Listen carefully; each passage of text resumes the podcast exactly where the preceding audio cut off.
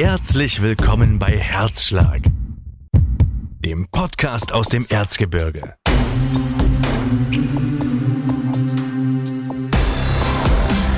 Ein Hammer-Podcast für alle, deren Herz für das Erzgebirge schlägt.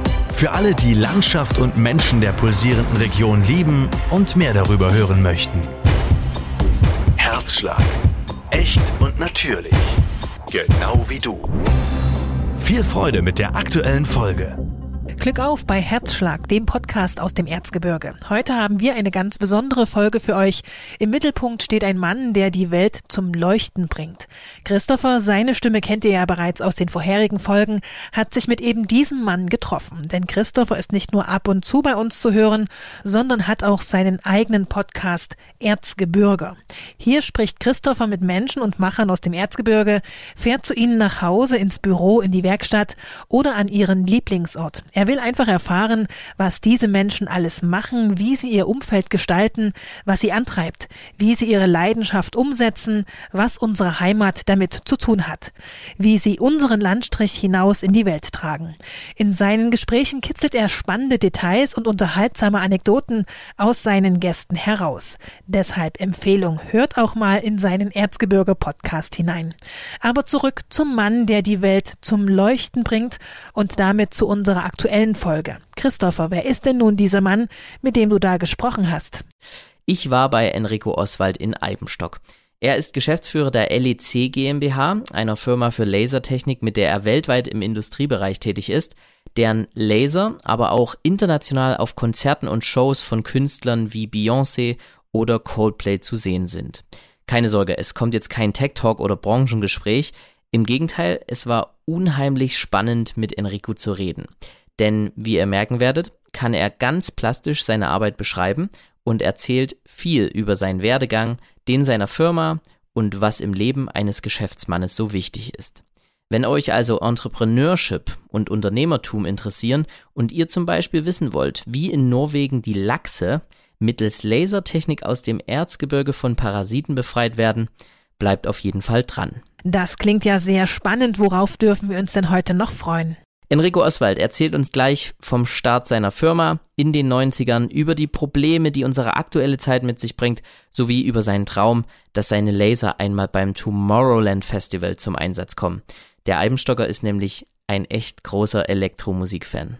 Es geht von der Wüste Abu Dhabis über die Wolkenkratzer Zhuangzhous nach Ferropolis und in die Zinnkammern Pölas.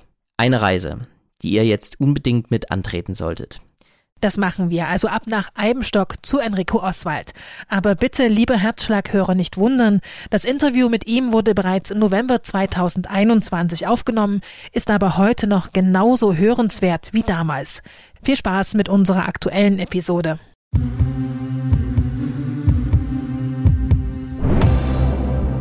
Schön, dass ich da sein darf. Ja, genau. Enrico Oswald.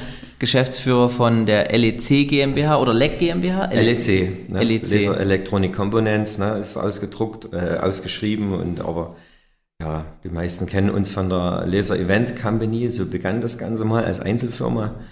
Und äh, ja, seit ja, mehr als 15 Jahren ist dann jetzt die GmbH die wichtigere und die LEC, die Laser Event Company, ist halt die besitzende. Gibt es halt die zwei Rechtsformen sind beide noch da. Okay, also wir sitzen gerade für die, für die äh, Hörer, damit man sich so ein bisschen reindenken kann, wir sitzen gerade in eurem Konferenzraum hier in genau, Eibenstock. Schulungsraum, Konferenzraum, richtig. Auch schön mit LED-Beleuchtung, ist mir sofort aufgefallen, wenn man reinkommt. Der Himmel leuchtet blau sozusagen. Genau. Und ein wunderschöner, ich denke mal, das ist ein Eichentisch. Genau, das ist eine alte Hast du gerade ganz stolz erzählt schon, ja, der sich da. immer mal verformt. Hm, aber dafür lebt er noch ein Stück weit. Dafür lebt er noch ein Stück weit, genau. Also das ist immer so ein bisschen, um zu beschreiben. Ähm, unser Treffen war ein bisschen, ich sage jetzt mal, also ich war schon lange dran, dich mal zu interviewen. Ich hatte wieder vom Regionalmanagement den Hinweis bekommen, geh mal nach Eibenstock, da ist jemand ganz Interessantes, der weltweit äh, tätig ist, unterwegs ist, mal wieder ein Erzgebirger, der so unsere Region hinausträgt. Ähm, war aber ein bisschen schwierig, an dich ranzukommen und auch äh, dich mal vors Mikrofon zu bekommen. Also wir haben auch letzte Woche nochmal den Termin absagen müssen, jetzt kam es zustande. Genau. Aber es ist, du, du hast du hast viel zu tun, sage ich jetzt mal. Ja, es sind halt wirklich viele Termine, dadurch, dass verschiedene Geschäftsbereiche ja auf mich immer einprasseln, sage ich mal. Und äh, die Termine sind schon arg rar und darum habe ich mich jetzt auch gefreut, dass ich mir mal die Stunde jetzt nehme und wir einfach mal durch die ganzen Dinge gehen können, die, die wir so machen. Das wissen halt viele nicht. Ne? Viele kennen uns nur von der Show, aber wir haben viele, viele andere schöne Facetten noch. Deswegen können wir auch noch ganz gut die wilde Zeit überleben. Okay. Ähm, wir reden da gleich nochmal drüber, was ihr genau macht. Also jetzt erstmal grundsätzlich, um, du hast gerade schon gesagt, ihr, ihr macht äh, viele bunte Sachen, fasse ich es jetzt mal so zusammen. Also äh, man kennt euch vom, vom Showbereich. Ähm, für die, die vielleicht bei der Erzgebirgssparkasse sind, zum Beispiel, ohne da jetzt Werbung machen zu wollen, du bist dort auch manchmal zu sehen. Also wer, dort könnte man dich auch schon mal gesehen haben, auf der Startseite von der Erzgebirgssparkasse. Aber wenn du jetzt jemand beschreiben müsstest, was ihr genau macht, ähm, was würdest du da sagen? Ähm, zwei komplett, äh, komplette Themenbereiche. Das eine ist wirklich das Thema Licht, ob das jetzt mit Laser umgesetzt wird, äh, mit, mit LED. Äh, Möglichkeiten oder, oder mit äh, Projektionen, ne? also die ganzen LED-Wände an sich, äh, die ja wichtig sind. Die bunten Facetten ist klar, Architekturbeleuchtung ist ein großes Thema für uns, äh, wo direkt äh, Festeinbauten von uns realisiert werden. Also wir haben dieses Jahr wunderschöne Gärten illuminiert, zum Beispiel im privaten Bereich, aber auch im öffentlichen Bereich oder der Hauptbahnhof in Dresden leuchtet jetzt mit einem tollen mhm. Architekturlicht und äh, jetzt sind wir gerade über Halle, der soll noch bis zum ersten Advent äh, leuchten, äh, zumindest ein Teilbereich.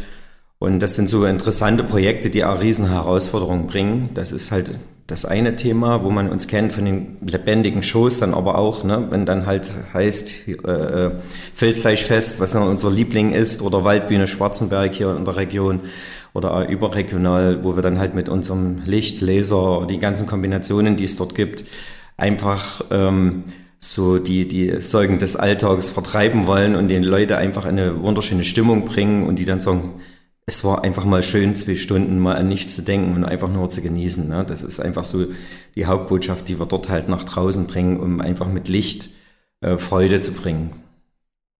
Und jetzt bist du ja auch in irgendeiner Form Wissenschaftler, kann man das so sagen? Oder ist das zu weit gegriffen? Naja, ist also von meiner Seite vielleicht äh, ein Stück weit zu weit gegriffen, aber wir haben halt wirklich Ingenieure bei uns, die im, im, im, in der äh, Entwicklung tätig sind. Also wir haben ein Riesenprojekt seit mittlerweile 2011, ähm, wo wir halt die Lachsläuse vom Lachs in Norwegen in den Zuchtanlagen schießen, um die Chemie, wir mal, außen vor zu lassen, ne? um einfach nachhaltig äh, Lachse zu produzieren und die dann nicht so mit Chemie versetzt werden. Oder ähm, äh, der TGW fahren einige äh, Testzüge mit unseren Laser und scannen während der Fahrt die Oberleitung nach Fehlern ab oder machen mhm. Messungen zwischen Oberleitung und äh, im Prinzip der eigentlichen Maschine. Äh, es gibt so viele schöne Sachen für Infineon, haben wir einen eigenen neuen Laser äh, entwickelt, äh, der eine längere Standzeit hat. Das gemeinsam mit der Fachhochschule in Zwickau. Also wir sind da unheimlich gut vernetzt. Standzeit bedeutet was? Also Lebensdauer. Ah, okay. Na, also ein Helium-Neon-Laser, das ist ein Edelgas und äh, der hält im Schnitt so zwischen 600 bis 1000 Stunden, dann geht er kaputt und dann muss Infineon so eine Produktionsstrecke stilllegen, was richtig viel Geld kostet um den Laser auszutauschen. Und wir haben mit gemeinsam äh, mit der FH Zwickau einen entwickelt, der 10.000 bis 20.000, maximal 30.000 Stunden hält und somit äh, das ist ein Riesenersparnis für Infineon ist und ja, wir liefern wir die ganze Welt mit mittlerweile. Den Laser klingt jetzt viel, ne? das sind im Schnitt im Jahr vielleicht 100 Stück, aber ähm, das hat uns dann halt so überregional in, dem, in der Wissenschaft halt äh, bekannt gemacht. Und ein ganz verrücktes Projekt läuft dann noch äh, mit einem UV-Laser, um, um, um äh, zu desinfizieren. Ne? Da mhm. gab es Tests äh, an, an, Kühen, die haben ja wieder immer entzündete Hufen und, ähm, die können wir im Endeffekt äh, in der dreifachen Geschwindigkeit heilen als jedes Antibiotika ne? mit einer gewissen Behandlung. Und da gibt es jetzt einen nächsten Schritt äh, für die Weiterentwicklung. Wie kann man das dann äh, händisch machen, so über Gatter laufen und dann von unten werden die dann bestrahlt etc. Also da gibt es halt schon verrückte Ideen ständig, kommen neue Anfragen auch von seitens der Fachhochschule, können wir die dann äh, praktisch begleiten. Und dafür haben wir unsere Ingenieure, unsere Techniker und das ist im Prinzip jetzt eine feste Größe geworden im Unternehmen. Deswegen bin ich auf der einen Seite, auf der Seite unterwegs, um, um dort neue Partner zu generieren und äh, Produkte vorzustellen. Das ist das, was mir halt Spaß macht und was ich kann. Und auf der anderen Seite aber auch die ganze Show. Und deswegen musstest du wahrscheinlich auch so lange auf meinen Termin warten, weil man bindet mich schon ganz schön ein. Ne? Ich verstehe, ich verstehe das komplett, wenn man zwei so völlig unterschiedliche Bereiche hat, dass man da viel zu tun hat. Was, was macht denn mehr Spaß? Also kann man das so pauschal sagen oder hat alles seinen Reiz? Es hat wirklich, wirklich alles seinen Reiz. Man ist dann schon ein Stück weit stolzer mit, mit unseren ganzen Mitarbeitern, wenn wir dann ein Produkt ausliefern können ne? oder wenn wir äh, aus Malaysia schöne E-Mails kriegen, Mensch, eure Laser funktionieren super. TDK hat jetzt, ne, ich meine, TDK ist ein Weltkonzern und, und wir sind so wie die machen kleine Fernseher Firma. oder was machen die? Ja, alles Mögliche im Elektronik-Medizin-Bereich, mhm. äh, ne, in, in der Chip-Industrie sind mhm. die riesig groß und die haben jetzt äh, den Test, den Laser getestet und haben gesagt, Mensch, das wäre ähm, für die Zukunft für uns ein, ein neuer, äh, ein neues Produkt, was wir von euch abnehmen würden. Ne? Und das macht einen schon ein Stück weit stolz. Auf der anderen Seite, wenn, wenn wir haben jetzt die letzten Veranstaltungen machen können nach der Leuchtenden Kirche in Eibenstock äh, und man sieht dann die Leute, die mit einem Lächeln nach Hause gehen und die, die, die so zufrieden dann wenigstens mal für die paar Stunden waren, ist, ist es natürlich auch emotional immer wieder sehr berührend, wo man sagt, man macht einfach alles richtig, man gibt den Leuten auch mal was Schönes mit. Also es ist so 50-50, mhm. wo man sagen kann, ähm, es machen beide Bereiche wirklich Spaß und aber beide fordern einen natürlich. Und bei mir läuft halt alles zusammen.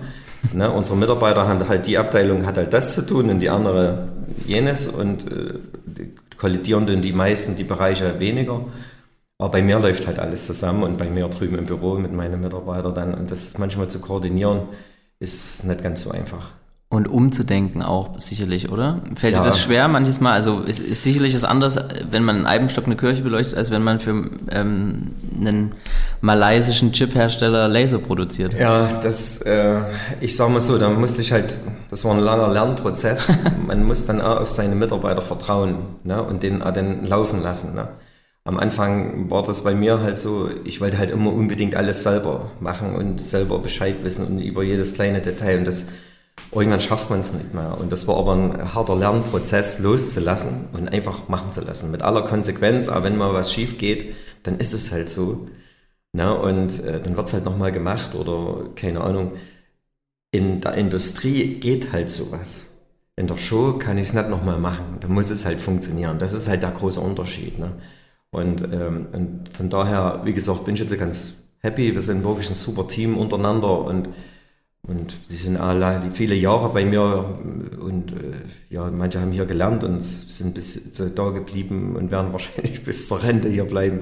Und das ist eben schön. Ne? Und deswegen gibt es mir einfach so eine gewisse Zufriedenheit, dass man ein gutes Arbeitsklima hat. Ne?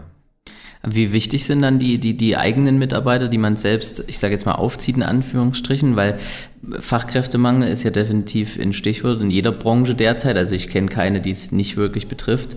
Ähm, wie ist es da bei euch? Kriegt ihr, sucht ihr jemand, findet ihr immer jemand oder, oder zieht ihr euch die selber heran durch Ausbildung?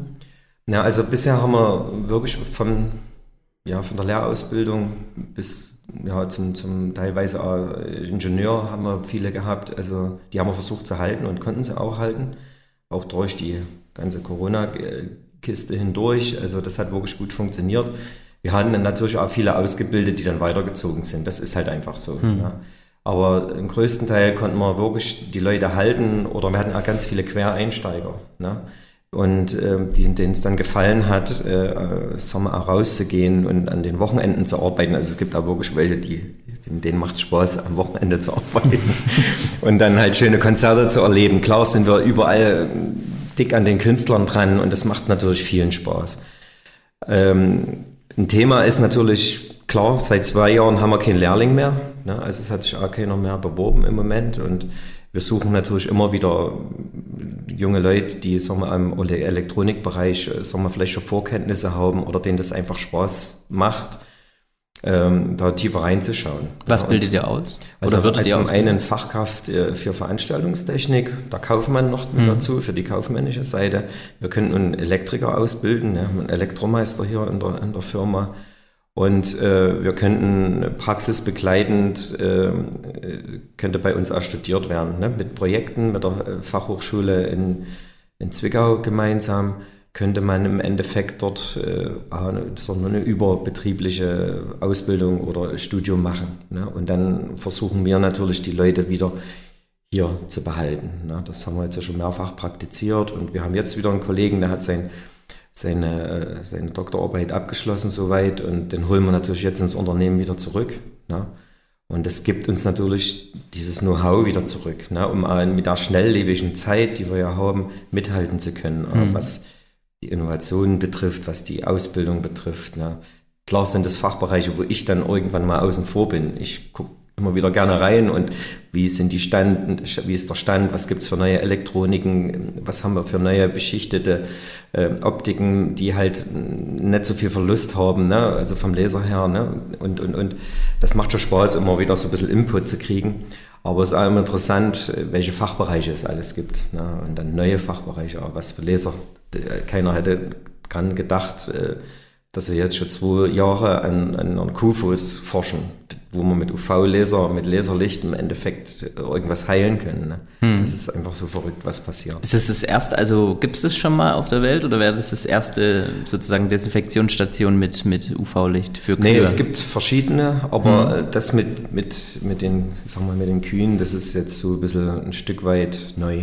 Hm. Na. Okay.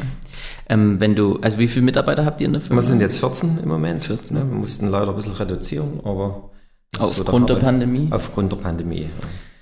Leider, leider. Und wie, wie sind die aufgeteilt? Also machen die 50-50 beides, also beide Geschäftsbereiche oder, oder ähm, also sieben da, sieben da? Oder? Nee, nee, wir haben so zwischen fünf, fünf sind eigentlich in der festen Produktion äh, die gehen auch nicht mit raus. Und äh, dann haben wir von denen zwei Kollegen, die dann sowohl dort als auch dort arbeiten können.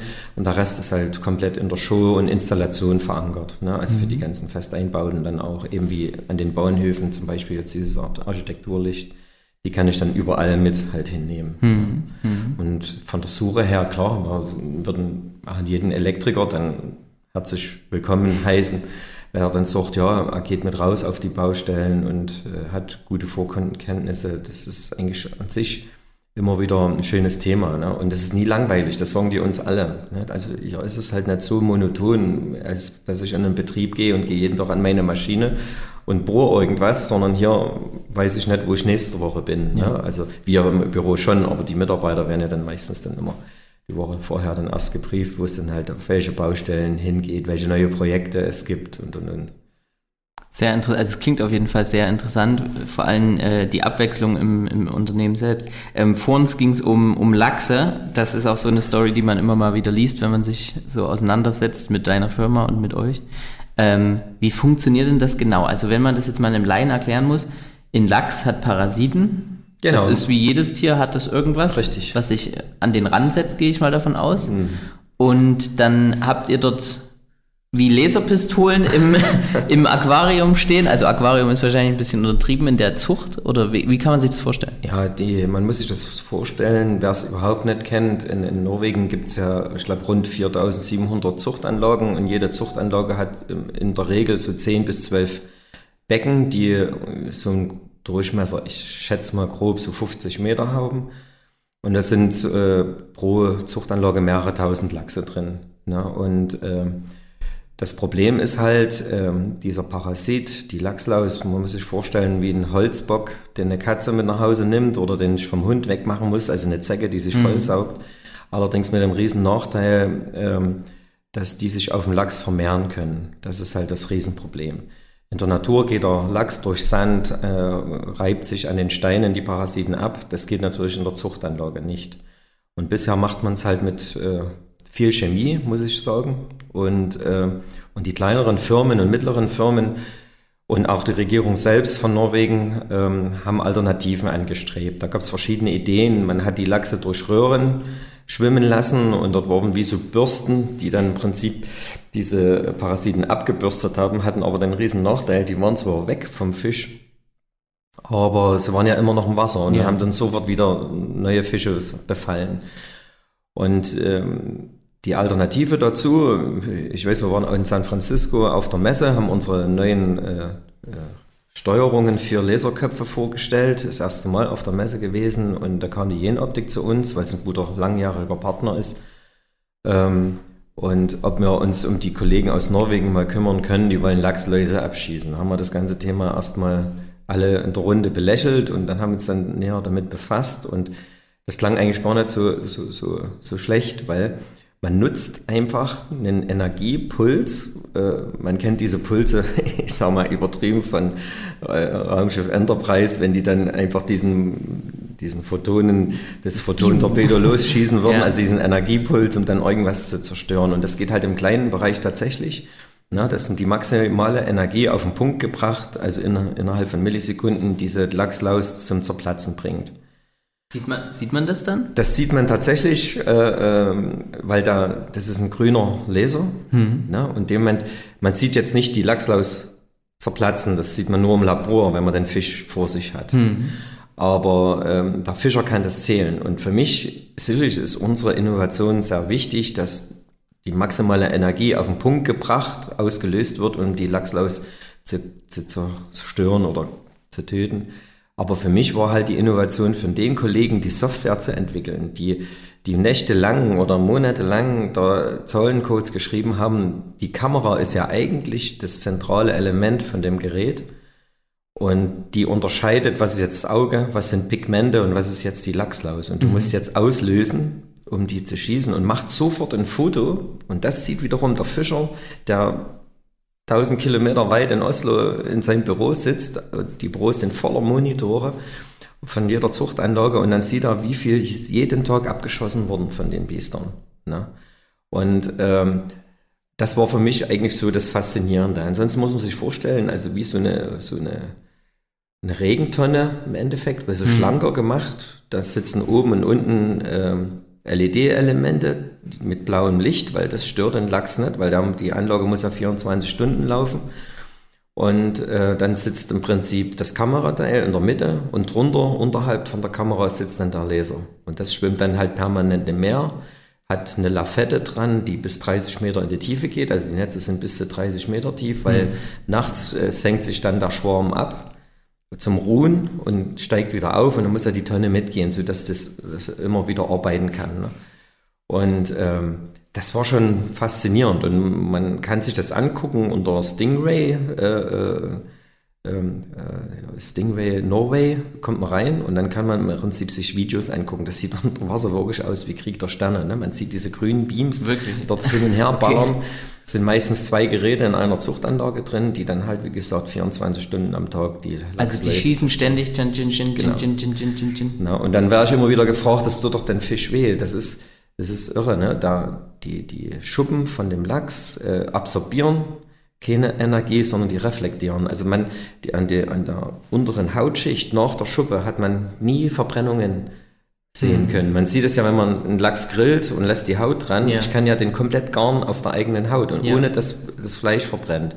Ja, und das nutzt man halt ein Stück weit mit aus und der Fisch merkt es gar nicht. Also bei wie viel Grad oder kann man das so sagen, bei wie viel Grad Celsius zerplatzen dann die, die Läuse?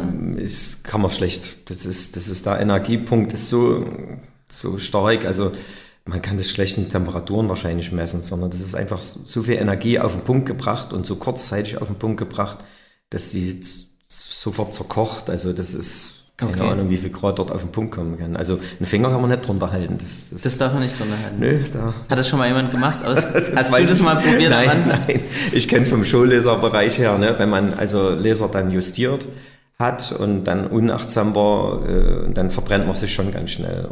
Äh, was halt am gemeinsten ist, ist zum Beispiel, wenn der, wenn der Laser einen Fingernagel trifft. Mhm. Der Fingernagel hält ein Stück weit die Energie ab, aber die ist trotzdem da. Und dass du dann auf der äh, Nagelhaut drunter unheimlich lange weh. Mhm. Es kommt aber zeitversetzt, weil ja der Nagel okay. erstmal die Energie, also den, die Hitze wegnimmt.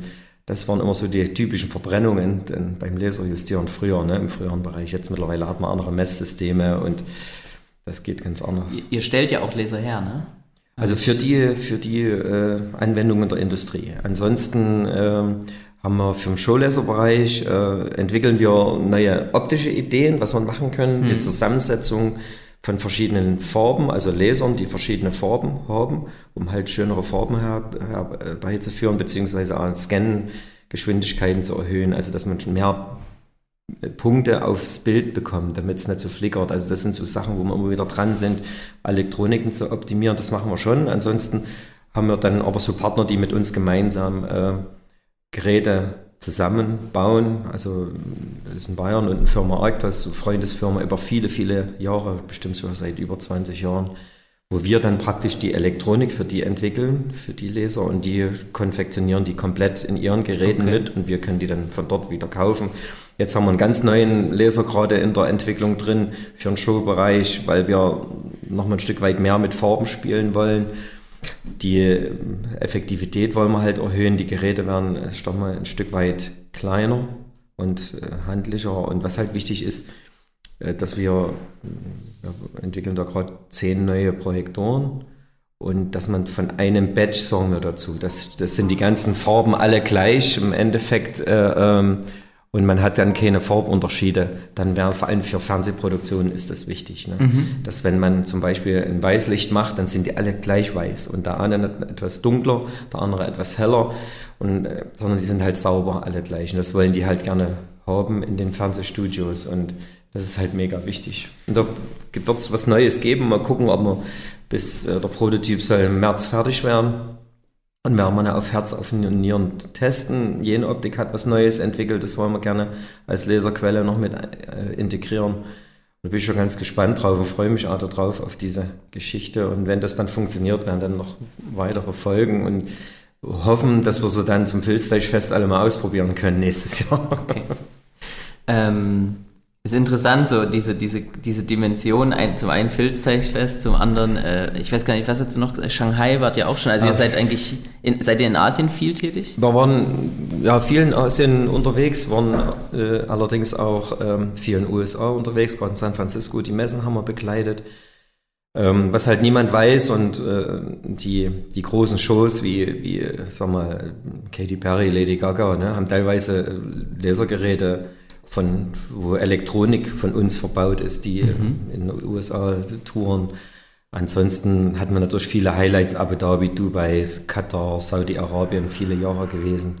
Na, die größten Shows in China gemacht, in Shenzhen oder Guangzhou, na, wo dann, ich weiß nicht, in Changsha war es eine mit äh, Blackbox Fireworks in Kühn, Kühnheide drüben. Mhm. Waren wir dort, da haben wir, glaube ich, die größte Show, die wir je gemacht haben. Man schätzt, dass anderthalb Millionen Leute zugeschaut haben. Also das ist, China ist immer eine andere Dimension. Ne?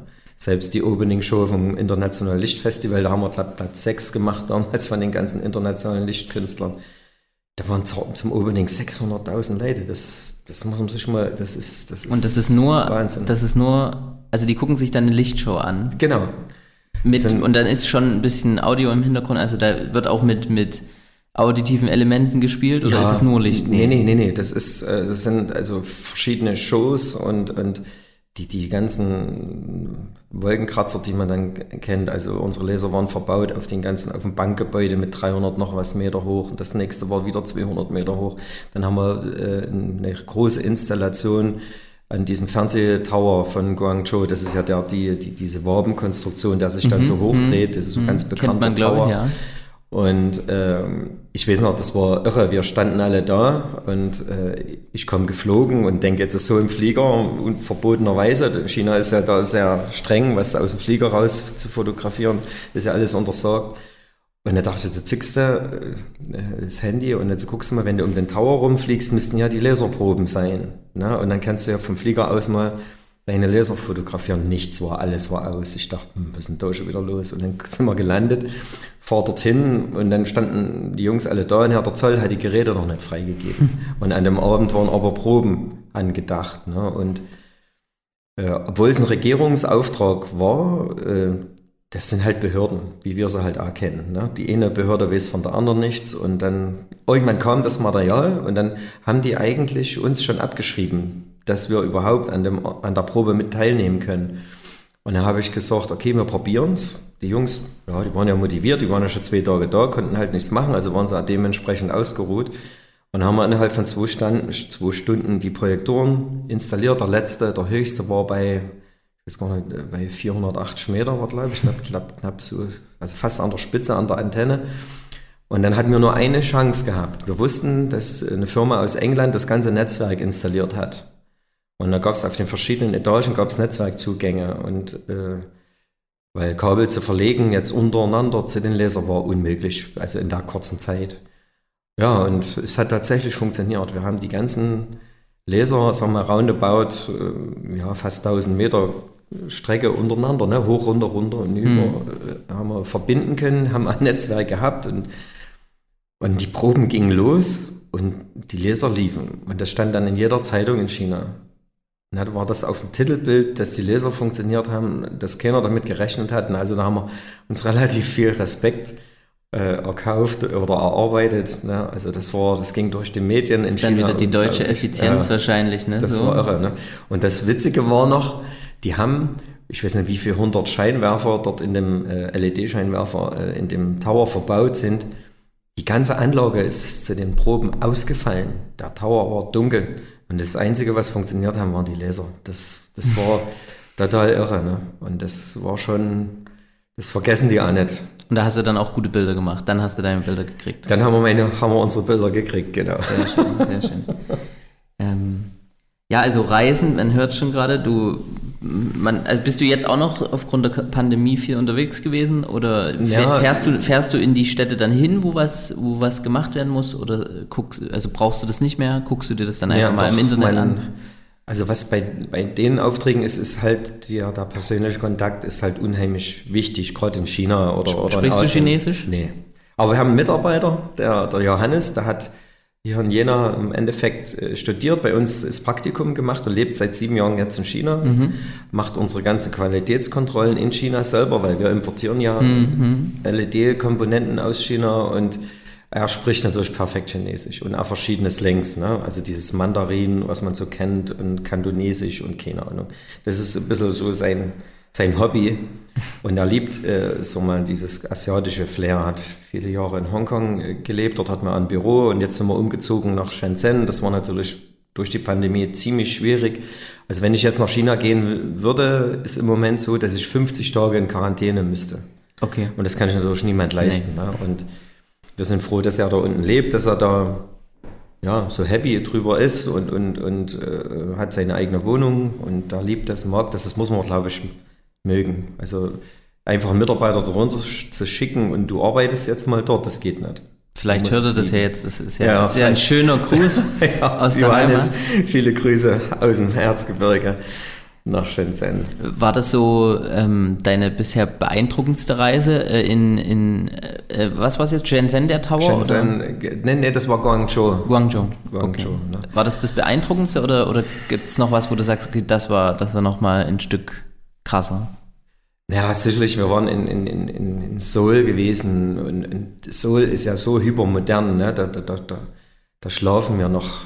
Das war schon sehr beeindruckend. Allerdings auch ähm, ja, ein bisschen deprimierend vielleicht ein Stück weit mit, weil dort ist ja alles überwacht. Da, ist, mhm. da, da muss ich mich mit Elektronik auskümmern, äh, auskennen, schon wenn ich äh, einchecken will ins Hotel, ne? weil dort alles viel elektronisch abläuft. Und ich muss erstmal studieren, wie geht das Tableau an der Wand, um Licht machen zu können und dieses und jenes. Ne? Also das ist schon verrückt. Und wenn man dort auf der Autobahn fährt und hat dort eine verkehrte Spur genommen, also es sind ja meistens acht Spuren in die Richtung, acht Spuren in die, also davon träumen wir hier in Deutschland. Ne? Und äh, und hat die verkehrte Spur und fahrbar Kilometer nimmt die mich eiskalt raus.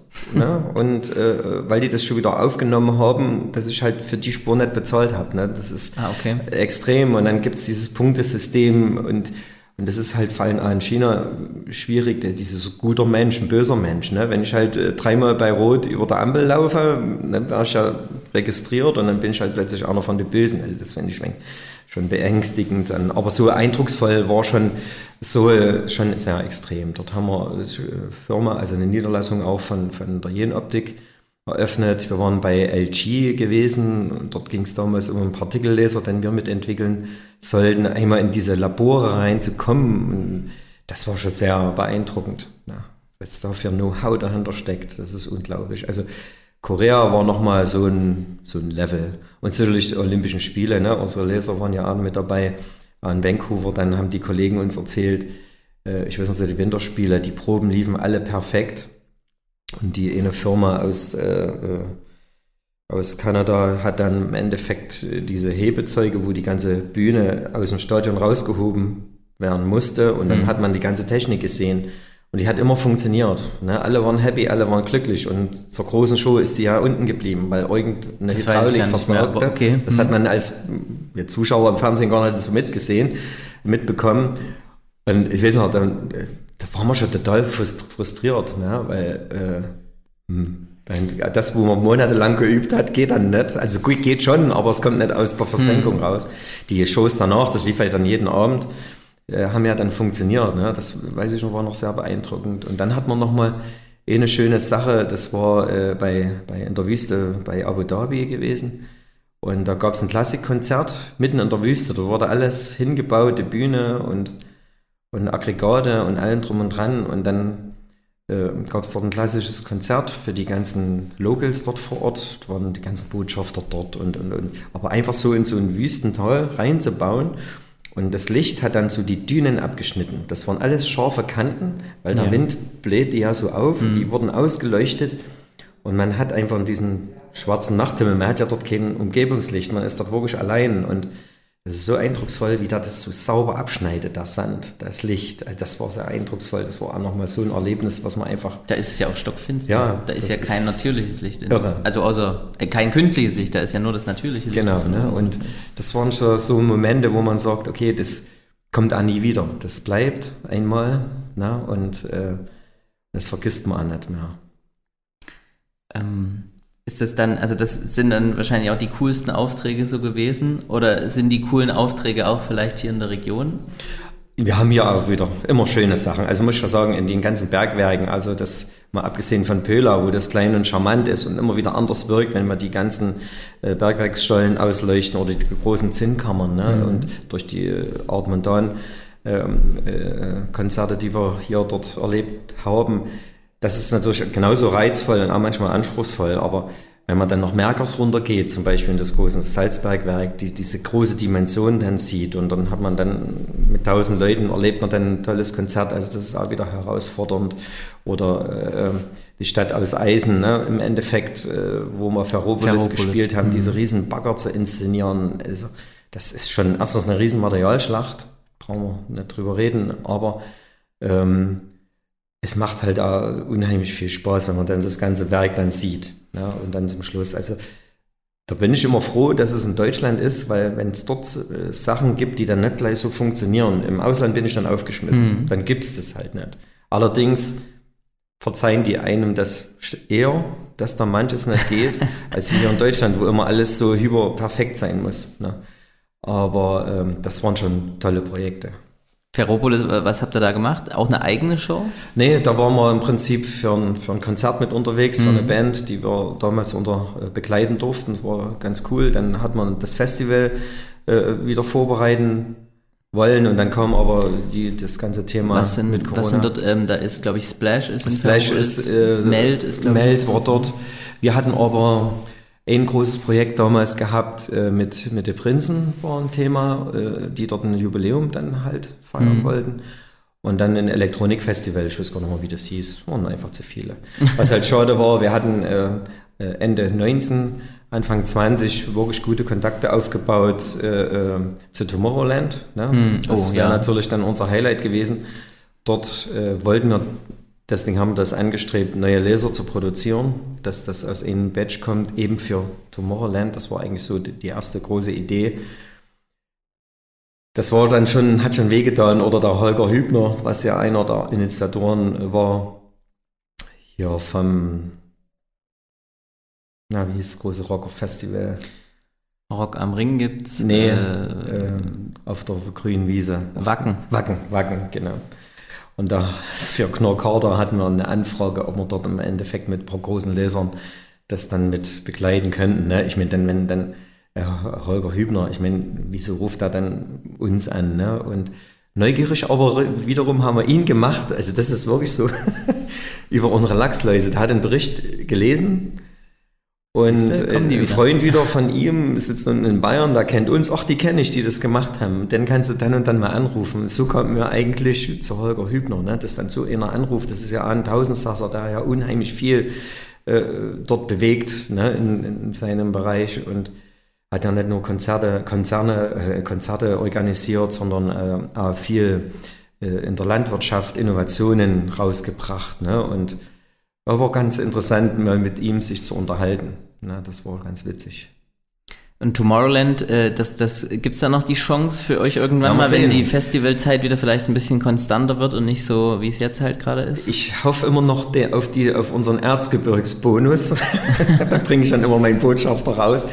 Weil der Christian Unger ist ja ein Schwarzenberger, gebürtiger Schwarzenberger und arbeitet äh, bei PRG in Hamburg schon Jahrzehnte mhm. mittlerweile, ist dort groß geworden und er ist eigentlich der Hauptorganisator für, für Tomorrowland. Und ah, okay, das, ihm, das, ist der, das ist der Organisator genau, für, für so, Tomorrowland. also für die technischen Parts. Okay. Ne? Mhm. Und es ist unheimlich anspruchsvoll. Ich glaube, da hat viel Nerven gelassen, gerade in den letzten anderthalb Jahren, glaub, weil du hast viele viel Herzblut dort reingesteckt und ich kenne ihn. Das ist einer, der da wirklich intensiv dran arbeitet und äh, äh, ja, da liegt da viel, viel Energie rein und dann darfst du nichts machen. Ne? Das ist natürlich schon ein Problem. Und mit ihm waren wir in Kontakt und haben gesagt, hier, wir entwickeln was Neues und dann im März werde ich mit dem Gerät dann schon hinfahren und ihm mal das vorführen. Ge gehst du dann auch immer selber zu den Konzerten?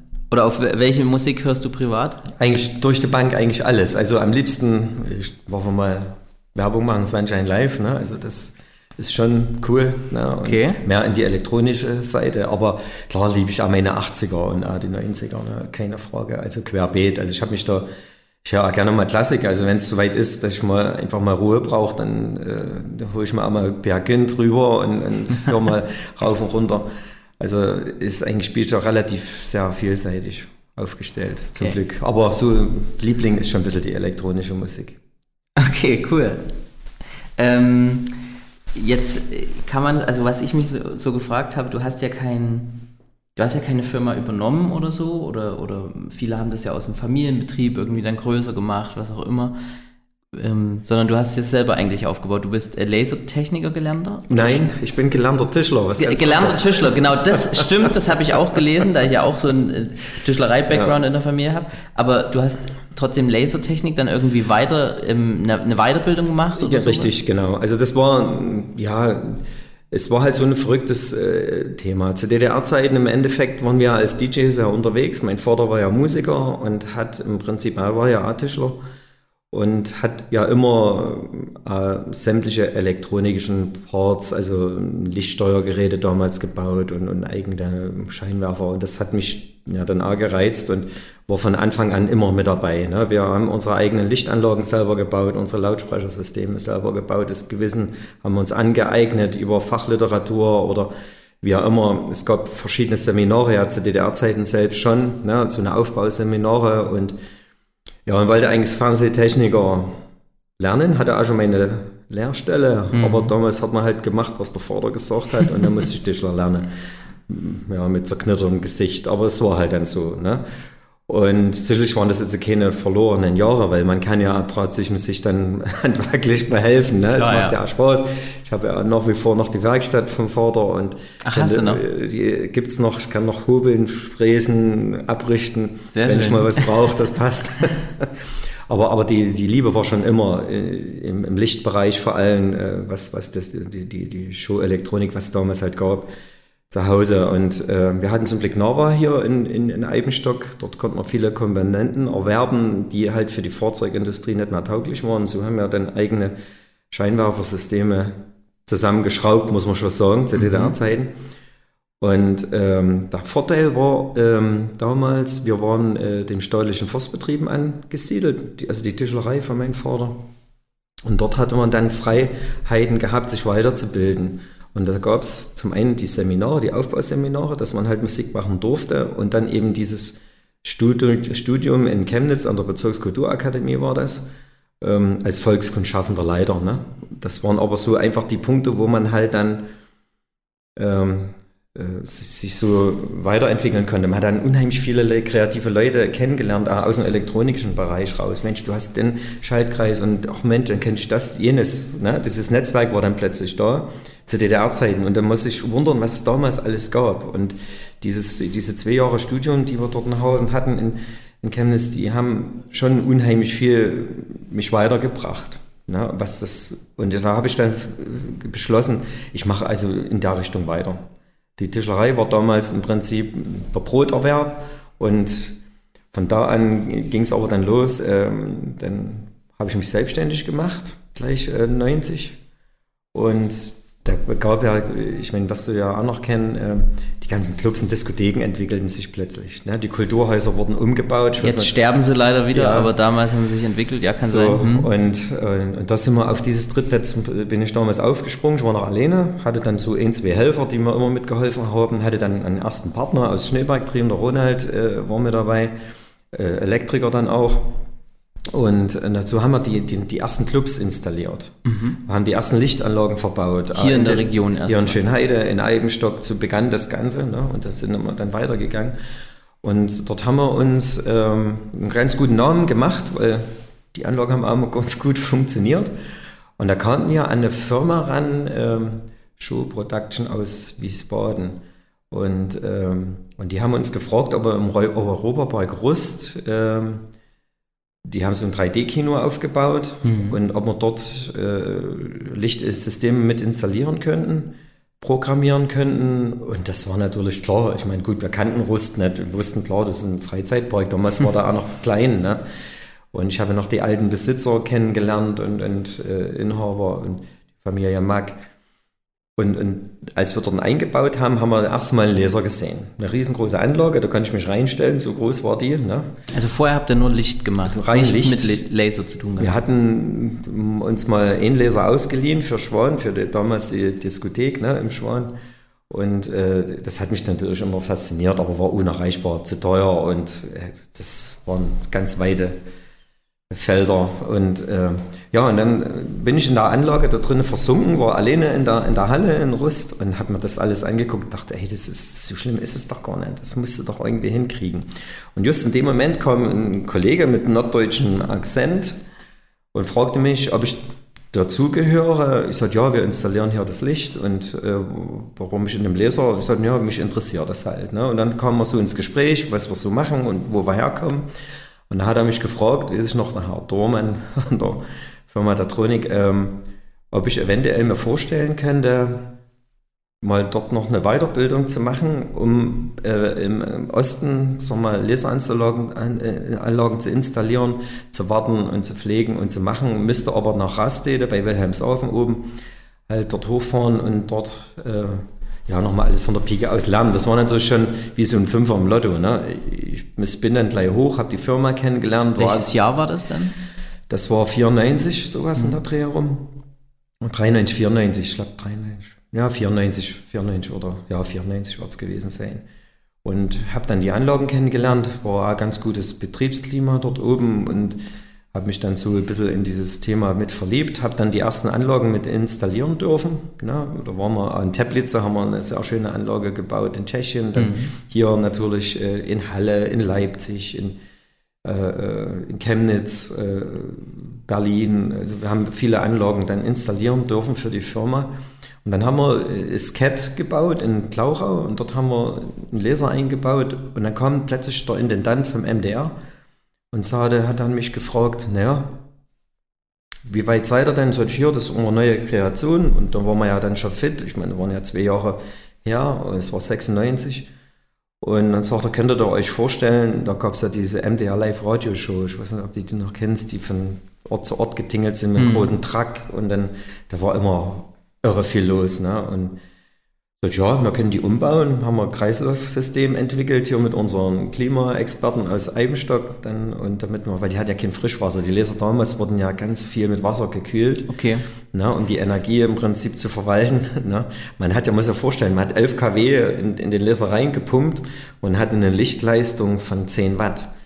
Am Ende rausbekommen. Das, was, also das ist vom Vergleich her nicht ja, viel. So, und der, äh, Rest, ja, genau. der Rest wurde halt in Wärme umgesetzt, also mal so ganz profan zu mhm. erklären. Und die Wärme musste irgendwie weg und das ging halt nur mit durchfließendem Wasser und das waren 20 Liter in der Minute. So, mhm. Und das ist natürlich unheimlich viel.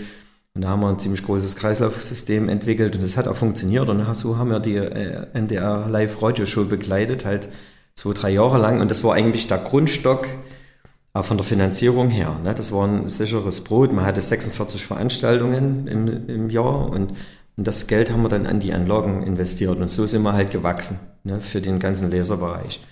Und aus der Erfahrung raus kamen dann die ersten Anfragen auch von Seiten Statronic. Wir müssen mal schnell nach Tunesien fliegen.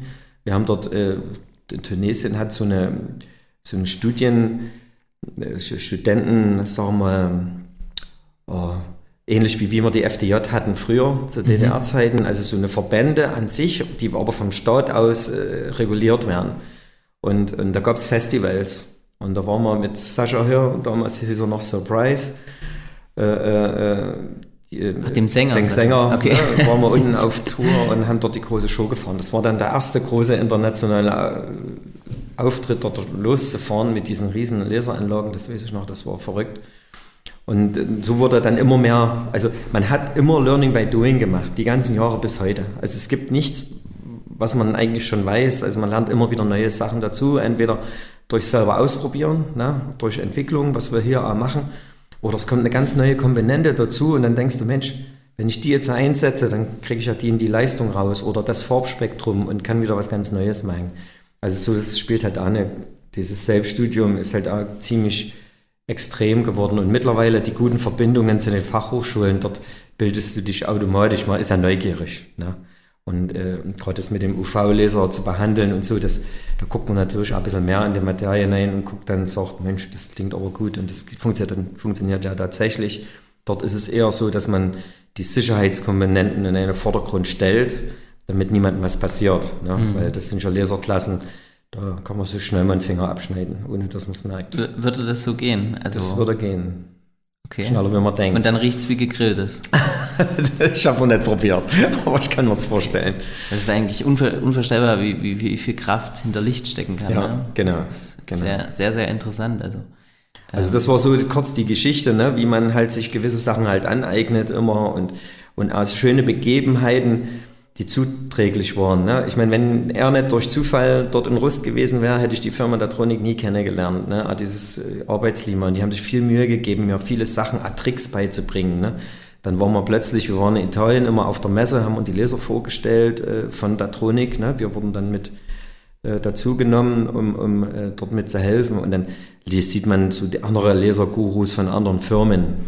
Hier haben wir dann in Stuttgart haben wir eine Firma kennengelernt und der hat dann praktisch dieses Edelgas wieder befüllt. Das konnte nur er in Deutschland. Ne? Nur er konnte im Endeffekt Firma HB Laserkomponenten hießen die, konnten dann das Gas noch füllen. Ne? Und dann hat er mich natürlich dort reingeholt ins Labor. Ich weiß noch, es war abends mal, wir haben dort übernachtet, dann waren wir eine halbe Nacht im Labor und er hat mir gezeigt, die Röhren waren ja sehr lang und der Strahl musste ja hin und her reflektiert werden im Resonator, dass am Ende der Strahl rauskommt. Mhm. Also da wurde immer mehr Energie draufgegeben und dann und das ist manchmal, da hat sich deostiert. Und in der Regel hat man es eigentlich nie wieder gefunden und das Rohr war dahin. Oder man hat eben viel Geduld und Zeit investiert mit so Schattenspielen, ich weiß es noch, mit versteckten Spiegeln, die eine Seite versucht äh, zu justieren, wo man so Tricks kennengelernt hat von den Gurus. Sicherlich hat es zwei, drei Stunden gedauert und musste, durfte man halt die Geduld nicht verlieren, bis der Strahl wieder kam. Und das war dann, wenn es mal hinten dann an der Wand kurz geblitzt hat, hat man, das war dann, wow, jetzt hat man, ne? wenn man einmal noch nur den Blitz hatte, dann hat man dann immer hin und her justieren können, dann hat man dann den Strahl wieder gefunden. Das waren immer so eine Sachen, wo man halt in dem Netzwerk, den es damals gab, die haben einen natürlich auch viel Wissen vermittelt, was heute nicht mehr so einfach ist. Jeder behält so sein Wissen für sich, um seiner Karriere im Prinzip das Bestmögliche zu geben und ja nichts zu verraten, aber das war damals noch ein bisschen anders. Die haben einen schon anders da unterstützt, die, die Experten und da habe ich unheimlich viel gelernt. Ne? Gerade wenn man dann in der Wüste steckt oder irgendwo, ähm, wo einem niemand hilft und, und äh, dann ist der Laser weg und dann konnte man trotzdem den Kunden sagen, ich krieg das hin, gebt noch bloß ein bisschen Zeit. Na, und das war schon sehr wichtig und das, das nimmt dann nie, niemand mehr, das Wissen. Also bist du, würdest du sagen, auf Neudeutsch bist ein Self-Made-Man, alles selbst hingekriegt? Ja, und natürlich mit meinen Leuten. Ne, mit den Leuten. Also das alleine hätte ich es nicht so hingekriegt. Sicherlich habe ich es aufgebaut und auch weiter vorangetrieben, ist das richtig. Aber natürlich auch dann aufgebaut auf die Mitarbeiter, ne? mhm. die, die ja mit ihrem Wissen wiederum das Ganze bereichert haben. Ne? Gerade unser Cheftechniker, der Kai Hagenow, ist ja jetzt auch schon ein Urgestein bei uns, ne? da immer wieder neue Ideen mitbringt und Natürlich fetzt man sich dann einmal, weil man manches äh, nicht so entspricht, wie man es sich vorgestellt hat. Aber man muss dann einmal sagen, oh, man hat recht gehabt, es funktioniert so, geht los. Ist das wichtig, dass man sich auch mal streiten kann? Ja, auf alle Fälle. Muss man auch. Man muss sich bloß aber fair angucken können und darüber reden können und nicht im Streit äh, sagen wir, auseinandergehen und dass dann jeder gefrustet ist. Ne? Also das ist nicht, aber es muss auch mal was laut diskutiert werden. Ist so. Es geht auch mal was schief und dann muss man es halt wieder in Ordnung bringen. Ne? Und äh, ja, ist manchmal ein Lernprozess, aber es funktioniert. Das hast du jetzt schon öfter gesagt. So lernt, also man lernt auch als, äh, ich weiß jetzt nicht, wie alt du genau bist, aber das ist auch nicht so wichtig, aber man lernt auch noch als, ähm, sagen wir mal, routinierter Geschäftsmann dazu. Ja, auf jeden Fall immer. Also und wer das sagt, ähm, da ist keiner. Also ich kenne keinen Geschäftsmann, der zu mir sagt, ich weiß jetzt alles und man muss niemand mehr was beibringen. Sicherlich gibt es auch solche Experten, aber die meisten sagen alle, man liest ja einmal neue Sachen und schon hat man neuen Input oder man ist äh, in einer anderen Firma einfach mal so zu Gast und, zu Gast und wird dann einfach mit was Neuem konfrontiert und überrascht und sagt, wow, das muss ich doch am Adler mal ausprobieren. Ne? Und also man lernt eigentlich immer dazu. Also. Es, ist es aber dann wichtig, auch diesen, diesen neuen Input dann auch umzusetzen zu Hause, weil man kommt dann wieder in die Firma und dann ist halt die tägliche Routine wieder da und man muss sich schon ein bisschen quälen, dann vielleicht die, die neuen Dinge auch dann doch mal anzupacken, oder? Weißt du, wie ich das jetzt meine? Naja, man unterscheidet dann mittlerweile, man unterscheidet äh, neue Ideen, die, die sich, sagen wir, umsetzen lassen, sodass sie am Ende was bringen, ne? eben für ein neues Produkt oder wie auch immer. Dann treibt man das automatisch voran. Mhm. Manche Dinge sind einfach bloß mal, äh, sagen wir, ja, Illusionen, ne? die, mhm. die man einfach mal gesehen hat, ausprobiert, aber eigentlich Aufwand Nutzen ist dann am Ende zu gering und sagt, na gut, dann packen wir es wieder in die Schublade und, und gut ist. Wir hatten äh, ich weiß noch, wir hatten mal für die, für die Polizei einen forensischen im Bereich haben wir mal einen Laser entwickelt, wo man Farben so durchstimmen kann. Den haben wir ja dann wirklich vorgeführt, hat auch funktioniert. Ähm, war aber dann zu kompliziert schon wieder, alleine von der Sicherheit. Mittlerweile gibt es dafür andere Hersteller, die dann eben für die Forensik dann schon einiges wieder ähm, uns schon wieder überholt hat. Ne? Also es gibt Sachen, die wir wirklich gebaut haben und die landen dann in der Schublade oder versenken in der Schublade und fasst man nie wieder an. Aber manche Sachen funktionieren auch tatsächlich ne? und, und äh, die wir dann einfach nutzen können. Und so war es halt da mit unserer Elektronik. Ne? Die wird immer kompakter, immer kleiner, immer, immer leistungsstärker und äh, somit bekommt man neue Kunden mit größeren Lasern zum Beispiel ja, um dann halt, wie du mir erzählt hast, zum Gravieren, dann, wo man jede, jedes Material, was man graviert, hat eine andere Eigenschaft und sprach eigentlich der andere Laser dazu. Und wir können sie halt dann noch optimieren, ne? die mhm. Energie auf den Punkt zu bringen, dass es eben nicht durchschneidet, sondern eben noch graviert zum Beispiel.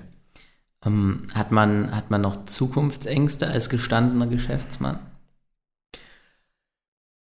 Hm, ja, ich meine, die ganze Situation im Moment hat uns schon ganz schön durcheinander gewirbelt. Ähm, man sucht sich natürlich dann neue Geschäftsbereiche. Bisher haben wir immer wieder welche gefunden. Also eigentlich Zukunftsängste habe ich noch nie gehabt.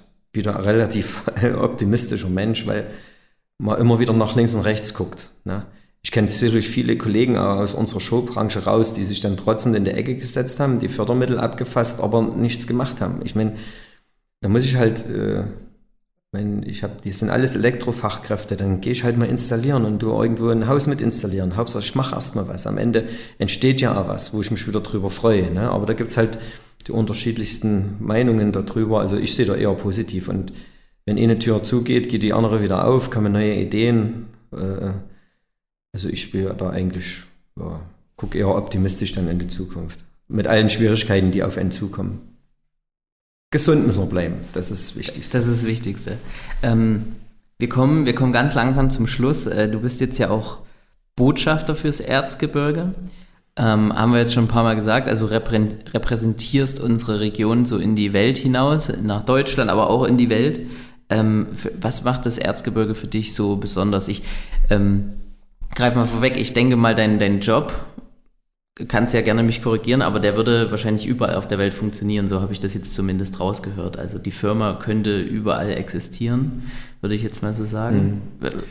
Ja, es ist ja so. oder nein? Ja, ja das, ich habe immer zu meinen Partnern gesagt, äh, und ich kenne viele andere Partner, die auch irgendwo in der Pampa äh, arbeiten und wohnen, weil wir fahren ja zum Kunden hin. Mhm. Und im Gegenteil, alle unsere langjährigen Partner, die uns kennen, die schon mal hier waren, ob das jetzt die Norweger waren oder selbst die Kollegen äh, aus Abu Dhabi, Dubai damals oder unsere Kollegen aus China, wenn die immer wieder herkommen, die sind immer fasziniert, wo wir wohnen, wie wir wohnen. Wir haben so eine traumhaft schöne Gegend, die, die wir, denke ich, mit aller Kraft äh, erhalten müssen. Ähm, das, das hat nicht gleich jeder. Und, und äh, das ist eben diese Verbundenheit dazu. Und da machen wir auch immer generell Werbung, auch wenn ich in China war und bisher konnte ich sie immer herlocken. Ich habe alle Chefs schon da gehabt von den großen Firmen.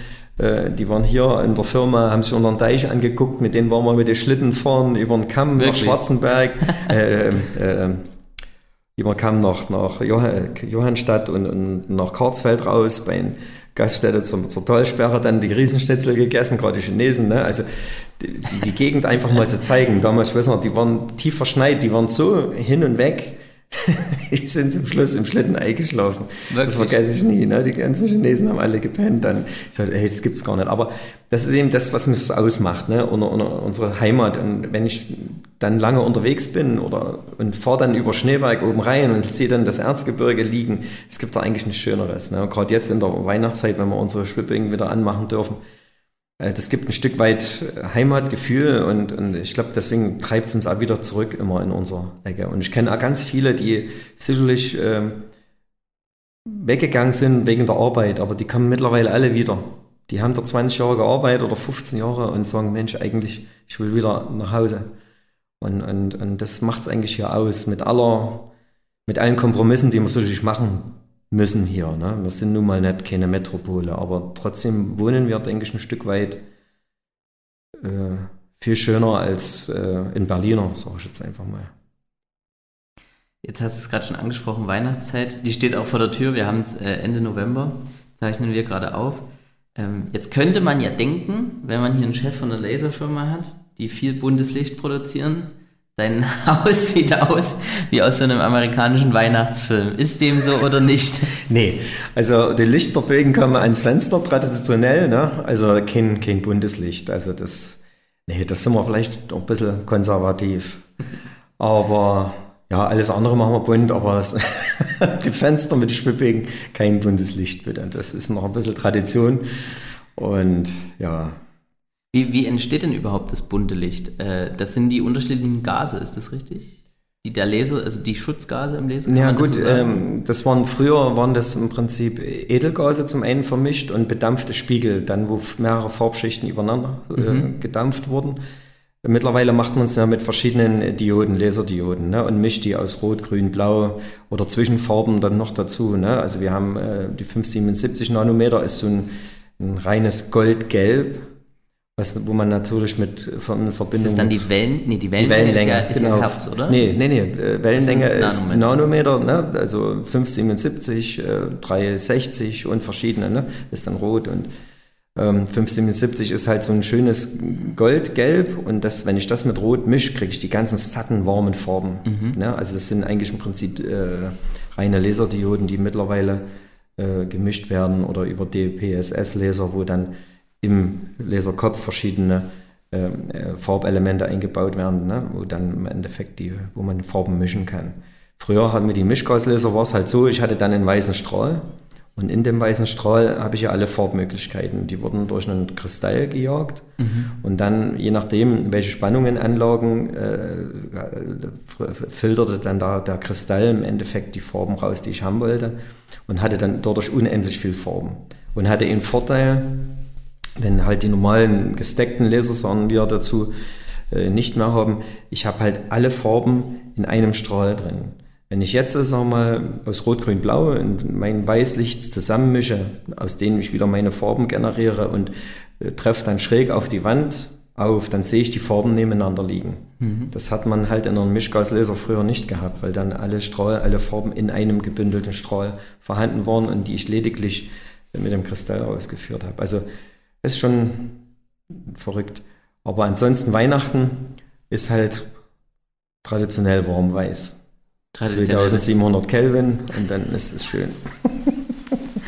Okay, also, also das ist interessant. Also du, du, du blickst Licht äh, nicht mehr so wie der normale, äh, der, Normalo zu Hause an und sagst, okay, ich schraube die Birne rein und dann ist halt Licht, sondern du, du weißt genau, wie viel Lumen deine Lampen zu Hause haben, wie viel Kelvin äh, die, die Lichtwärme ist und ja, man hat äh, gerade an den, wenn man, wir arbeiten ja noch viel mit dem Denkmalschutz zusammen, gerade an der Fassade in Dresdner Hauptbahnhof. Ne? Wir können ja dort alle Farben machen. Hm. Aber die Standardbeleuchtung ist halt 4000 Kelvin nach oben.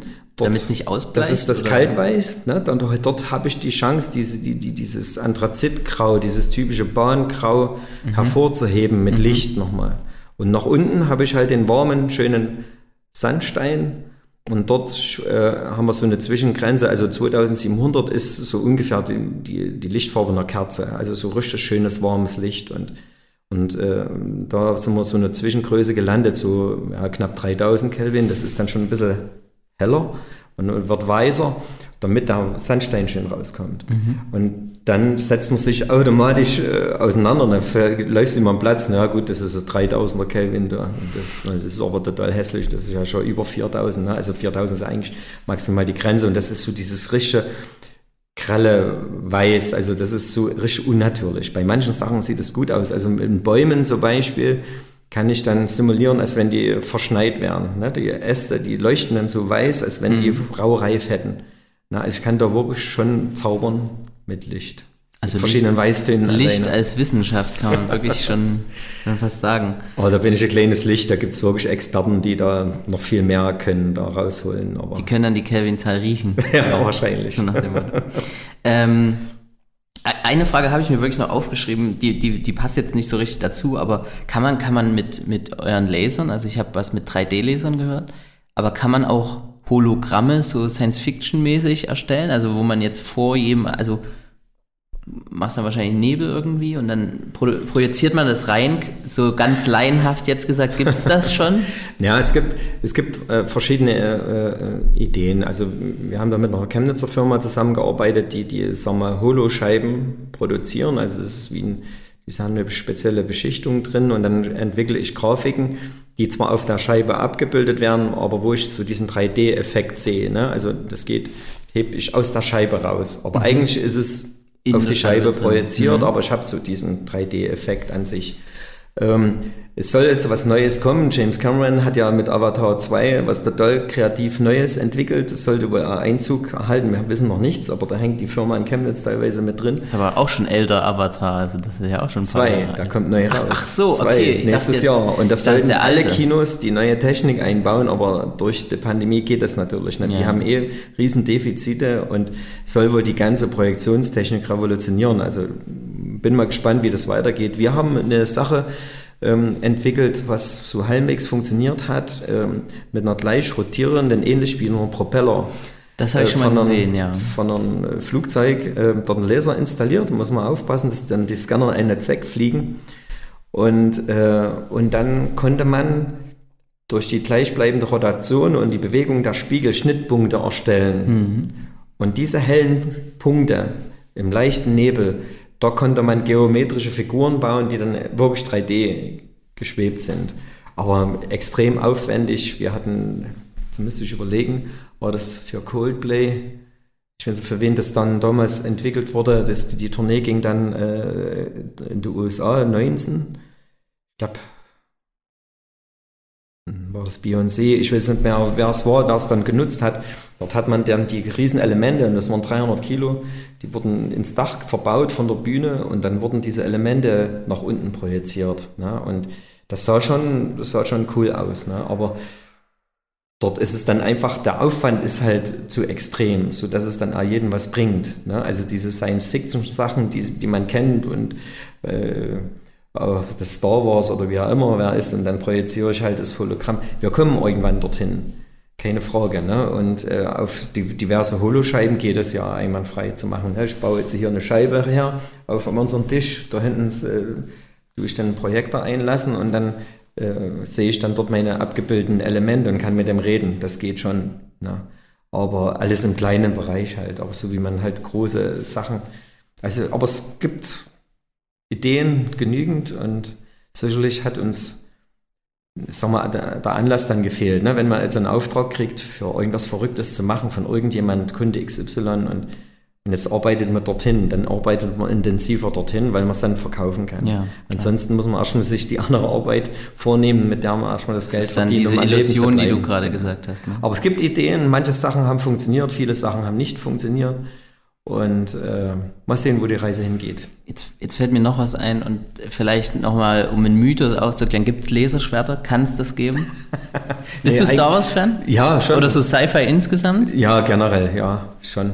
Aber ähm, der, der ist, also an sich, das, das Laserschwert an sich wird es nie geben. Weil ich habe ja immer, die Energie endet ja immer an einem Punkt. Und mhm. mit dem Punkt kann ich vieles machen. Aber nie mit der, ich also, sag mal, Laserschwert. Du würdest die ganze Zeit in der Decke rumschneiden, aber. genau, nicht. ich, würde, ich könnte hier, ja genau, schwarze Kringeln oder ich kann ja sofort hier mein Fenster vergoogeln ne, mit dem Punkt. Ja. Aber ich kann nicht jetzt einen Baum durchschneiden. Das geht nicht. Okay. Noch nicht. Dann haben also, wir das. Sei denn, es gibt irgendwas mal. Dann haben wir das jetzt auch mal für alle Fans geklärt, dass es das nicht geben wird. ähm, drei Fragen zum Schluss habe ich noch. Die, dann kommen wir wirklich zum Schluss, ähm, die ich jedem Gast stelle hier im Podcast. Und zwar, du äh, fährst weg, was du ja äh, oft tust, und äh, packst deine Tasche und darfst drei Dinge mitnehmen, die niemals fehlen dürfen. So, sagen wir mal, du fährst, du fährst auf eine auf eine Insel, sagen wir jetzt mal. Du fährst nicht zu einem Geschäftstermin. Ich glaube, dann weiß ich, was es wäre, aber du fährst auf eine Insel und darfst drei Sachen mitnehmen. Welche sind das? Also ich habe immer äh, Bilder von der Family dabei. Immer. Dann. Analog oder digital? Analog. Richtig. Ausgedruckt. Aus, also ja, mein Kartentäschel. Wenn ich es auspacke, äh, gucke ich meine Mäuse an. Äh, was nicht fehlen darf, ist natürlich eine, ja, es ist halt so eine Kulturtasche. Also ich muss mich also das ohne geht überhaupt nicht. Mit Rasierer? Rasierer, Zahnbürste und allem, was dazu gehört. Weil ich, ach, das ist gruselig, wenn ich bin ja wirklich viel unterwegs und ach, wenn man dann die langen Flüge hat und, und dann auf dem Flughafen ist, dann gucke ich immer immer wo eine Ecke und dann, ne, dann, das ist immer wichtig. Und das dritte, hm, das dritte ist eigentlich immer eine, eine eine coole Musik mitzuhaben. Also äh, früher war es der Pod, iPod, jetzt haben wir auf dem Handy coole Musik drauf, dann Kopfhörer auf und dann einfach genießen. Da sitzen und genießen einfach mal. Sehr schön. Was, was hörst du zurzeit so? Ah, gibt's jetzt, du hast ja gesagt, du hörst alles, aber gibt es zurzeit ein Lieblingslied, was du hast? Oder, oder eine, in Genre zumindest. Ja, ich finde find die Nummer nicht schlecht, die der Purple Disco Machine macht oder A State of Friends, ne? Mhm. Armin van Buren, das sind schon Sachen, die funktionieren. Also schon dann Tomorrowland-lastig ja, alles? das ist schon gerne. Ne? Dann, ich äh, habe ja dann auch viel Gartenarbeiten gemacht und dann kommt dann halt die kleine Box hin und die ballert dann los. Und zu Hause hast du große Soundanlage, damit auch mal... Ja, das muss schon ab und zu rumpeln. Wie viel Watt? Naja, äh, was haben die? Die haben meistens 1 kW, ne? Also mhm. der Bass hat ja schon alleine 500, dann die ganzen Lautsprecher alleine. Okay, also hast du, kannst du mal gut aufdrehen. Ja, kannst du den Nachbarn ärgern? Ich, genau. Dann, dann, dann, ja, bastelt man immer wieder mal und, und äh, stellt dann andere Hotspots ein, ne? Im, im Raumzimmer, mhm. im Wohnzimmer wo es dann am coolsten ist und dann so Konzerte zu erleben, gerade äh, Tomorrowland oder äh, die ganzen Elektronikkonzerte. Ich hatte jetzt Warst mal, du schon mal in Tomorrowland? Nee, leider noch nicht. Ja. Wir hatten jetzt uh, Remember of uh, Avicii wieder mal angeschaut. Das ist schon cool gemacht. Und wenn man dann den Sound dann so hat, hm. es ist man drin. Das hören natürlich alle Nachbarn. Dann ist es halt so. Aber habe ich letztens auch angeschaut. Also sehr, sehr krasse Dokumentation. Gibt es ja gar nicht mehr auf Netflix. Nee, die gab's. Die äh, aber wurde ja aber auf Gründen YouTube dann, genau. Äh, YouTube ist er noch drin, Gott sei Dank. Und, und deswegen, man hat zwar immer am Anfang gedacht, ach, diese ganzen Streaming-Sender und, und keine Ahnung, aber mittlerweile ist schon gut, dass es die gibt. Es ist immer noch strittig, was hat jetzt der Musikkünstler wirklich davon? Ne? Früher gab's, hat er so sein Geld generiert über Plattenverkäufe. Mit den Streamings ist es schon hart für die Künstler geworden. Also die verdienen bei weitem nicht mehr das Geld. Aber guck dir Ed Sheeran an, der verdient 50.000 am Tag, also durch seine vielen Tantieme weltweit gesehen. Also ja. man kann es trotzdem schaffen, wenn man gut ist. Und verrückt. Ähm, äh, die vorletzte Frage, was ist denn dein Lieblingsplatz hier in deiner Heimat?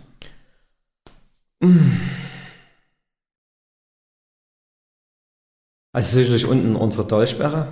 Man geht bloß viel zu, viel zu selten runter, wenn man dort auf der Vorsperre steht und, und guckt dann wirklich runter und äh, läuft dort einfach mal lang. Ja, das sind schon so wirkliche Lieblingsplätze, die man halt hier hat. Ansonsten, ja, mein Garten. Der Garten. In speziellen Orten gibt es, äh, ich hatte letztens äh, eine Hollywood-Schaukel im Garten direkt, das, das war dann der Lieblingsplatz. Hast du da auch sowas oder einfach der Garten im Allgemeinen?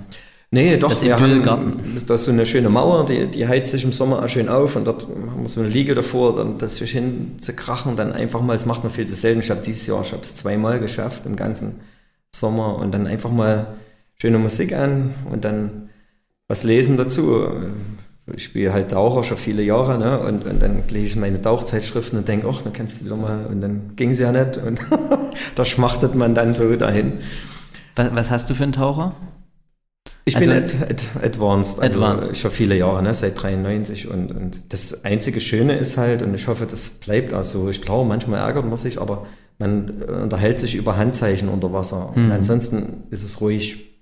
Nur dieses weiße Rauschen, was man. So, und, und das ist für mich dann einfach und das Schweben an sich, der erste Sprung immer, nachdem man wieder mal ein Jahr nicht war oder jetzt anderthalb Jahre nicht war und man verliert sein Gewicht und schwebt einfach nur so. Das ist schon irre. Das ist einfach nicht, das erlebt man halt nur unter Wasser für die halbe bis dreiviertel Stunde, je nachdem, wie tief man geht. Ich tauche auch, das ist wirklich, also das, auch die Geräusche, das, das kennt man eigentlich nicht. Ja, und das, ich glaube, wenn man die Pulverblasen nicht hat, man hält ja dann manchmal, man soll es zwar nicht, aber man hält den Atem an, weil man ganz still zu sein, da kommen ja die Fische sofort ran. Ne?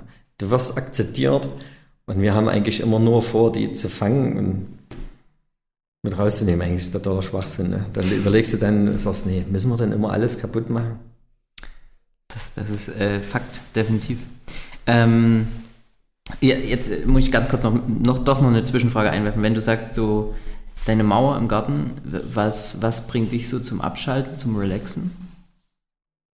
Zeit, Zeitschriften von Taucher, Sachen zu lesen. Ja, aber auch mit, mit der, ja, es ist nicht oft, aber einfach auch mit der Family zusammen zu sein. Ne? Also wir, wenn wir fahren, fahren wir in Urlaub zusammen oder äh, was halt schön ist, äh, da haben wir immer, sprechen wir immer wieder drüber, dass man auch zusammen in der Familie Abendbrot isst oder generell zusammen isst und nicht eine in dem Zimmer, der andere. Nee, das ist eben alle zusammen. Und das ist, glaube ich, viel wert, wo man dann auch sagt, pff, ja, dafür habe ich den ganzen Tag gearbeitet, wir sitzen alle zusammen und lacht einmal, gibt, wird einmal was diskutiert, was nicht so schön ist, es gehört einfach mal dazu. Aber ich glaube, das ist mit das Schönste vom ganzen Tag, dann oben dann zusammenzusitzen. Sehr schön. Und letzte Frage, jetzt wirklich letzte Frage. Ähm, hattest du im Leben schon mal sowas wie einen perfekten Moment? Oder gibt es das überhaupt? Einen perfekten Moment gab es schon viele. Zum einen, äh, wenn eine Show richtig geklappt hat, wo du, wie soll ich sagen, du baust ja so eine Show auf, du kennst alle Elemente und hast in deinen Gedanken das, was wie auszusehen hat. Und in der Regel ist es so, dass du immer wieder Kompromisse machst, weil das nicht funktioniert. Dann ist das Wetter eine Riesenkomponente, die nicht funktioniert oder keine Ahnung. Und dann gibt es den Moment, wo dann wirklich alles zusammenspielt, wo dann Bilder entstehen, wo dann Leute einfach wie erstarren, weil die sagen, wow, sowas habe ich für einen Moment nicht gesehen. Und dann gibt es so eine kurze, wie, wie so eine Sekunde, wo nichts passiert oder zwei, drei und dann kommt der Applaus. Ne? Und das sind so die Momente, wo ich sage, hast du selber Gänsehaut, wirst selber überrascht von denen, was du eigentlich gedacht hast zu kreieren, die dann auch wirklich funktionieren. Und der Moment steht, der Nebel steht perfekt, die Laser funktionieren, die Künstler haben ihr Ding gemacht und, und dann toben die plötzlich los. Das sind so Momente, wo ich sage, wow. Ne? Oder im einen Moment, wenn du dann in 25 Meter Tiefe bist, bist du an der Manda-Putzerstation, warst fünfmal dort, keiner war da, außer der Putzerfische. Und dann kommst du dorthin und dann sind 10 bis 15, habe ich, haben wir erlebt, Manda zugleich dort Manda und lassen sich Manda rochen und dann bist du so winzig klein und er schwebt über dir drüber weg. Und du, du rammelst fast mit dem Kopf oben an und die haben keine Scheu und keine Angst und dann vergisst du alles. Du vergisst deine Instrumente, die du eigentlich überwachen musst, sondern du schwebst dann dort drin, mittendrin. Und das sind also erhebende Momente, wo du sagst, ey, dafür lohnt es sich zu arbeiten, zu leben und zu machen und das einfach mal zu genießen. Sehr schön. Vielen Dank, Enrico Oswald, für das nette und lange Gespräch, für Ja. den Einblick in deine Firma. Danke, danke auch, dass du da warst. War doch Gerne. länger als geplant. Ja, aber äh, es waren Dinge, die gesagt werden mussten und deswegen vielen Dank nochmal an dich und alles ja, Gute genau. weiter. Bleibt gesund und guter Laune in euren Familien und habt viel Spaß miteinander. Wir sehen uns auf einer unserer schönen Konzerte hoffentlich bald wieder. Genau. Bis dahin. Tschüssi.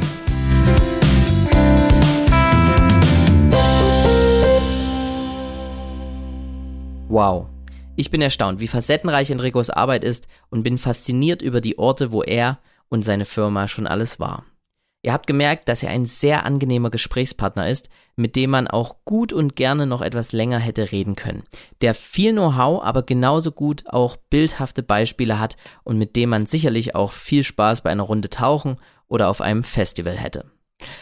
Ich habe ja selbst eine Firma und bin zudem bei uns in den Familienbetrieben tätig und weiß, wie viel Arbeit es ist, sich so etwas aufzubauen. Dabei muss man ja nicht immer Weltkonzern werden. Wichtiger ist es, Dinge mit Leidenschaft zu tun und das merkt man beim gelernten Tischler Enrico auf jeden Fall. Er liebt die weite Welt genauso wie das Erzgebirge, seine Heimat. Genau das macht ihn zu einem perfekten Beispiel für einen Unternehmer unserer Region und demnach auch berechtigt zu einem Botschafter des Erzgebirges. Vielen Dank also noch einmal an Enrico Oswald für das Gespräch und die Einblicke in sein, in dein Reich, lieber Enrico, und in deine Arbeit. Mm-hmm. Vielen Dank, Christopher, für dieses hörenswerte Gespräch mit Enrico Oswald und für diese Herzschlag-Episode. Wir freuen uns schon auf die nächste Folge mit dir und deinen, unseren Erzgebirgern. Nun ist noch eine Frage offen. Wem gehört denn diese, also meine Stimme? Ich bin Manja, komme auch aus dem Erzgebirge und auch ich werde ab und zu im Herzschlag-Podcast zu hören sein. Zum Beispiel gleich in der nächsten Folge, denn da war ich für den Herzschlag-Podcast in Olbernhau und dort in der Einkaufsmeile in zwei ganz besonderen Läden. Katrinchen Zimtsterns Mitmachladen, eine Kinder- und Familienbastelwelt und daneben im Mitbackladen namens Katrinchen Zimtsterns Süßer Laden. Das solltet ihr nicht verpassen, deswegen abonniert einfach diesen Podcast in eurer Lieblings-App und habt die Website, Facebook und Instagram von Erzgebirge gedacht gemacht im Blick. Bis bald und Glück auf! Das war Herzschlag. Der Podcast aus dem Erzgebirge. Alle Infos zum Kanal findest du in der aktuellen Episodenbeschreibung. Herzschlag ist eine Produktion von Erzgebirge. Gedacht, gemacht. Mit freundlicher Unterstützung des Bundesministeriums für Wirtschaft und Klimaschutz und des Freistaates Sachsen.